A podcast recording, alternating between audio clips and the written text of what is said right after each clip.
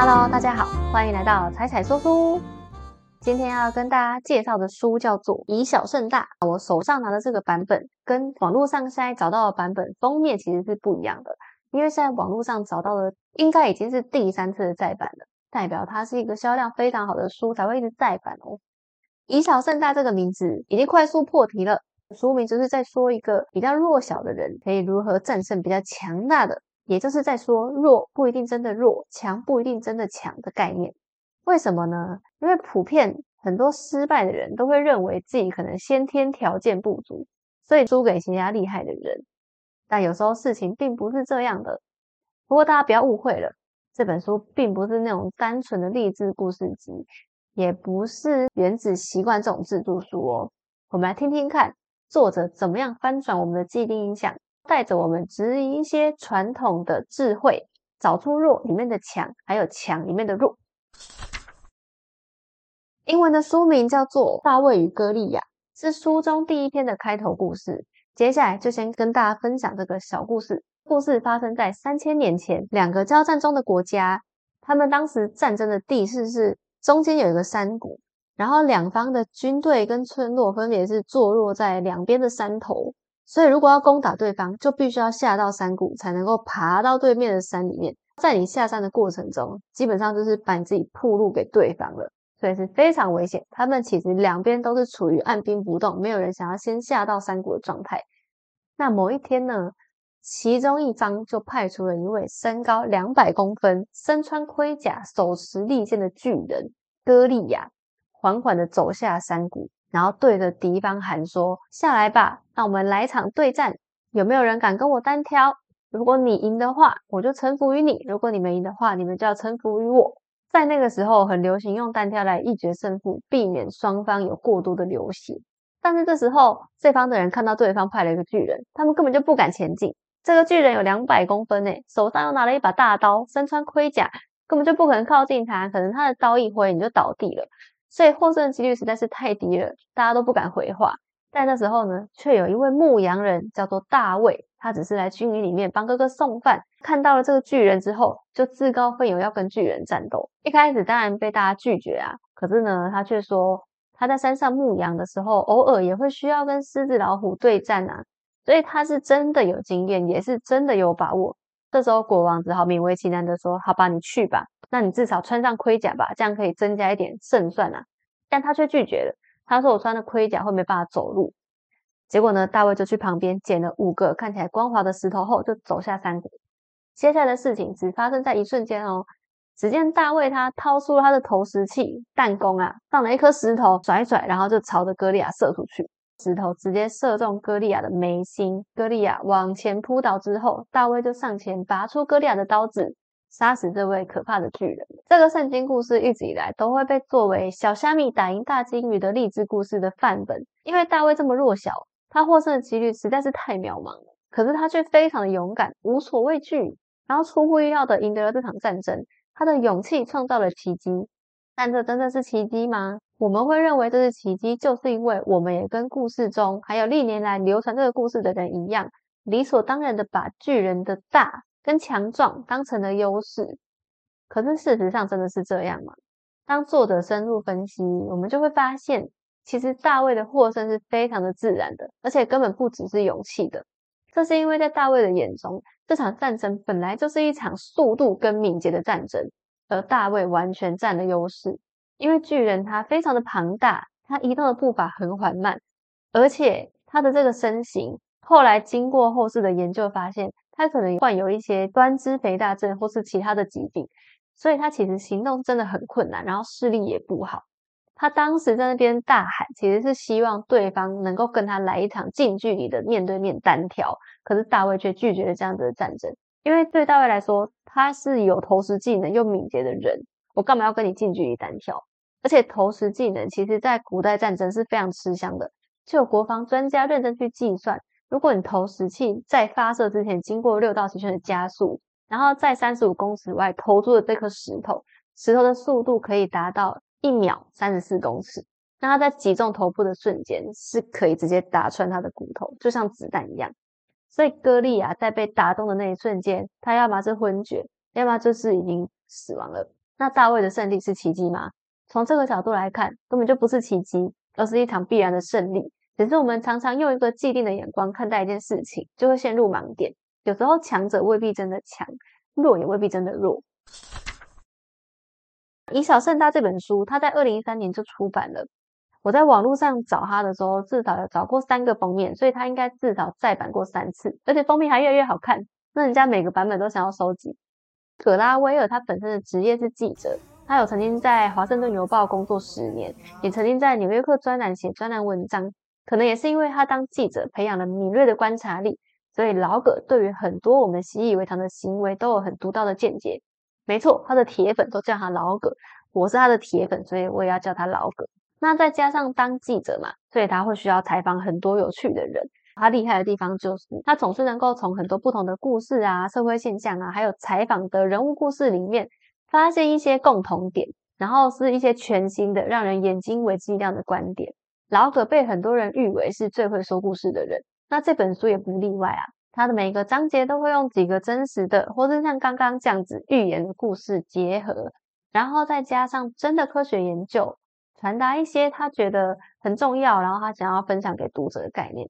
所以，就算对心理学或社会学没有兴趣的人，我觉得这本书也是很好啃、很容易吸引别人的一本书。他还有出版其他也很有名的书，像是艺术。这本里面就是在讲很有名的一万小时理论，就是我们看似很厉害的天才，他其实是经过大量的练习而来的。还有解密陌生人，就是在刷新我们人跟人之间的固有认知，像是怎么样常常看对人或是看错人等等。二零二二年也出版了一本叫做《失控的轰炸》，是在探讨战争中的人性。我接下来应该会慢慢把这几本补起来，因为真的很好看。那书中有好几个很重要的概念，我接下来就挑三个我觉得我印象很深刻的概念跟大家分享。第一个是当小池塘里的大鱼。过去我们常常认为名校一定胜过一般的学校，很多家长跟学生本人在挑志愿的时候，也常常会选校不选系。像最近学测刚考完啊，每年只要到填志愿的时候，就会开始掀起一番论战，到底要选校好还是选系好？这边就给大家一个参考。当然，选校有一定的优点，而且这个优点也是有证据支持。像是名校的资源常比较多，那同学之间大家也很认真念书，理论上读书风气会更强。作者也不否认这样的优势，可是他试着要从另外一个角度提出一个平衡报道：究竟我们脑中对好学校的定义是什么？老葛也访问了几位现在已经成年的人，当时他们在高中的时候是非常喜欢科学的小孩，包括像是喜欢生物、喜欢化学、喜欢数学的优秀高中生。他们在高中的班上都是非常聪明、一些很认真的孩子，甚至已经都先修了一些大学的课程，然后有可能还跳级。那他们毕业之后，他采访的两位，其中一位选了布朗大学，另外一位选哈佛大学，也都是很优秀的学校哦。他们抱着对科学的热情进到学校里面，但是呢，他周围有太多比他们优秀的学生了，所以他们就经历了相对剥夺感。也就是说，他在其他更优秀的同学旁边，会觉得自己很差很笨。为什么别的同学一次就会的东西，但是我却学不太会？当然，他如果今天是跟所有的大学生一起比较的话，他们还算很聪明。可是偏偏他旁边的人都已经是全国前一趴的人了，他只是输给那一 percent 的人，就会觉得自己似乎没有那么厉害，然后就渐渐失去了信心，也不敢追求自己喜欢的事物。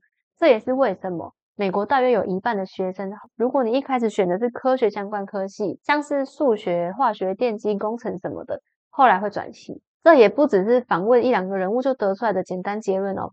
后来老葛也曾经调查一些研究，他们去研究美国的 SAT 分数，SAT 是美国的学术能力测验，很多大学的入学条件都是参考 SAT 的成绩，所以老葛就把这个成绩拿来分析，哎。同样是数学分数大概五百六到五百八的学生，这个学生如果在哈佛，这个分数会排在后面三分之一，因为其他人都更厉害，可能前三分之一已经是七八百了，五百多分是后三分之一。最终呢，后三分之一的学生里面，只有十五点四 percent 的学生有成功的获得科学类组的学位，有成功毕业的意思。那同样的这个分数，如果他们在另外一所学校叫做哈威克学院，这个学校也不差哦。我查了一下，它也是全球百大的学校。那五百六十分左右的分数，会是这个学校的前三分之一的学生取得科学类学位的比例，就会变成是五十五 percent。后来作者就列出很多个美国的学校的排名，排下来，发现不管这些学校前三分之一的分数是几分，后三分之一的分数是几分，最后面三分之一拿到学位的比例都是只有十几 percent，前三分之一大概就会是五六十 percent。所以这时候，如果你是一位对科学怀抱热忱，未来想要成为科学家的人，那你应该要怎么选呢？进入顶尖大学，学校的名气会带来一些优势，在学校也可以建立更广的人脉，大学文凭也会帮你带来更好的就业机会。可是，同时你放弃学业的几率也会增加很多。光是像刚刚讲的，同样的分数，在第二好大学拿到学位的几率，就比他跻身到更前面大学的几率高出了大概三十趴左右。你的能力变成已经不是取决于你多优秀，而是你相对班上其他人的优秀程度了。这件事情很违反直觉，因为我们对学校的既定印象已经形成了。即便有充分的证据摆在眼前，我们大家还是很难去思考这个对于优势的定义到底是不是正确的。到底要当大池塘里面被埋没的小鱼，还是要在适合你自己的池塘里面当一只大鱼呢？第二个我觉得很有感触的是有意的困境。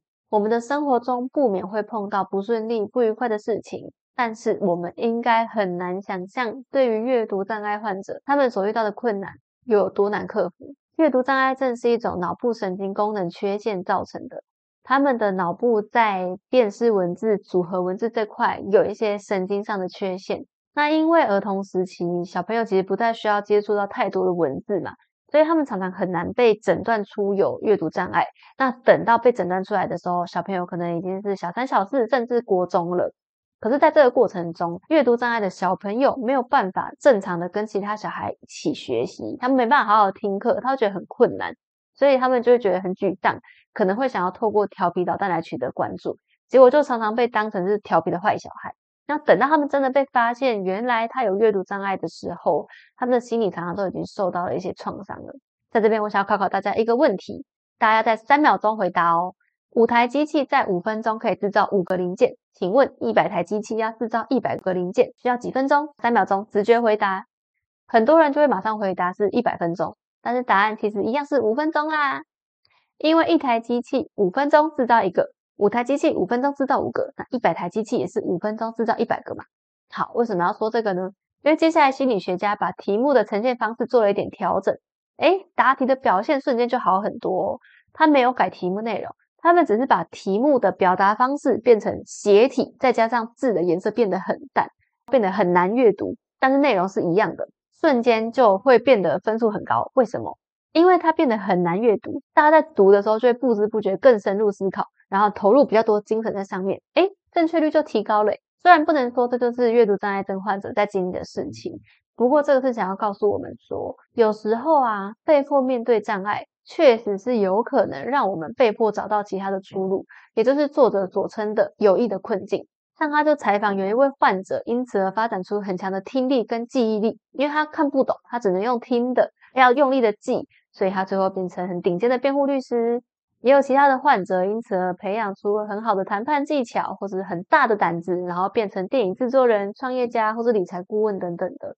没有人会希望自己碰到坏事。可是，如果我们真的不得已碰到坏事的时候，也不需要怨天尤人，或是直接放弃，因为它可能不是我们所认定的优势，但是却可以帮助你去寻找其他的出路。而且呀，在经历过你克服困难的这个过程，最后反而会让我们比一般人更坚强。第三个印象深刻的就是挑选自己的战场啦。这句话以前我的老板很常说，待会跟大家说为什么他要一直说。我们先来分析书上提出的一个数据。他说，在历史上有发生过很多大大小小的战争，我们应该都觉得人数多的国家就占有绝对的优势吧？不过我会这样问，你们就知道，其实不一定。有一位政治学家就针对过去两百年的战争记录中做了一个分析，他分析说。有一方人口跟军力是另一方十倍的战争理念，如果双方是采取正规战，也就是正面迎敌，大国打赢战争的比例是七十一点五 percent。哎，其实小国还是有二十八点五 percent，将近三成的战胜几率的。但是这时候，社会政治学家又做了一个更深入的分析，他去找一些小国拒绝跟大国正面对决的案例。当小国他采取了非正规战或是打游击战的时候，他的获胜几率会从二十八点五 percent 上升到六六十三点三 percent。这是巧合吗？这一点都不是巧合。当小国不把人数少视为弱势的时候，反而他善用人数少的机动性，就可以从一些意想不到的地方突袭大国。他可能可以分散人力，他可能可以绕一大圈，然后让大国意想不到。大国这时候大量的士兵跟他的装备反而没有办法移动，然后就会变成一个很明确的目标，要逃也逃不掉，最后就只能被动防御了。所以我们会常常像刚刚这样，我们理所当然的把人数这种有形的资源当成优势，然后我们忽略了小国的机动性这种无形的资源。其实如果把大家的资源都拿出来排开的话，双方的条件并没有谁有绝对的优势，谁又有绝对的弱势。只是如果小国懂得善用自己的优势，它就变成能够翻转局面。其实也不是翻转局面，它就只是让这件事情发生的可能性变高了。那以前在当业务的时候，我老板的口头禅常常就是把对方引导到我们的擅长的战场，不要在别人的战场上面打架。我们的产品跟竞争对手的产品各自有各自的优势，但是我们不需要全部都赢啊。我只要让客户知道我们有优势的地方对他来说很重要、很必须，这样就够了。就像大卫打赢歌利亚一样，他只要打破既定的印象，清楚自己的优势，然后加以发挥，反而能够赢得让对手措手不及。我在读这本书之前，已经有听过格拉威尔这位百大影响力人物了。用一句现代的定位，他大概就是一位眼光独到的社会观察家，而且不只是观察入围，他还很敢说。他在书中提到的很多案例。在这本书刚出版的时候，就有受到不少舆论抨击，因为他很大胆的挑战了当时的社会氛围，然后会提起大家不太敢提起的议题。上次他在书里面就有提到，有很多成功人士、总统啊、创业家都是从小失亲，那失亲这个困境怎么样帮助他们转变成困境？或者是说，在二战的时候，伦敦的轰炸反而让当时的民众变得更有勇气。他还提到，黑人运动其实是一场利用媒体之声的战争哦，它其实是非常有心机的一场战争。就算我现在是站在分享这本书的立场提起这个故事，我都还是觉得有一点嘎嘎的。但是格拉威尔根本就不在意大家的眼光，他很勇敢的想要挑战社会的想法，然后就让我想到说。哎，那我们这几年的风气也很流行所谓的政治正确，但到底什么是政治正确呢？这个问题可能也跟书上想要传达给我们的概念颠覆传统认知也不谋而合吧。就像我们既定的强，可能不一定强如其表；弱也不一定弱如其表。那都是看大家怎么解释啊。像大卫就从来不觉得自己弱啊，他觉得自己的敏捷是最好的。那我干嘛要怕剧？最近也有分享另外一本书，叫做《内卷效应》，还没看的赶快去看。里面也在分析说，我们这个社会对于很多事情的看法都受到同一套价值观的影响。所以除了对于成功的定义很雷同之外，也包含对失败、对缺陷的定义。那现在我们知道了，这种既定印象会造成社会的内卷。那更往源头探讨，这些定义一定正确吗？老葛就告诉我们，没有什么是一定的。你只要想想大卫，只要找到自己的方法，不可能的事情会变得很有可能哦。那今天的分享就到这边啦，感谢大家听完。喜欢的话记得帮忙按赞、订阅、开启小铃铛，分享给你的好朋友。我们下次见喽，拜拜。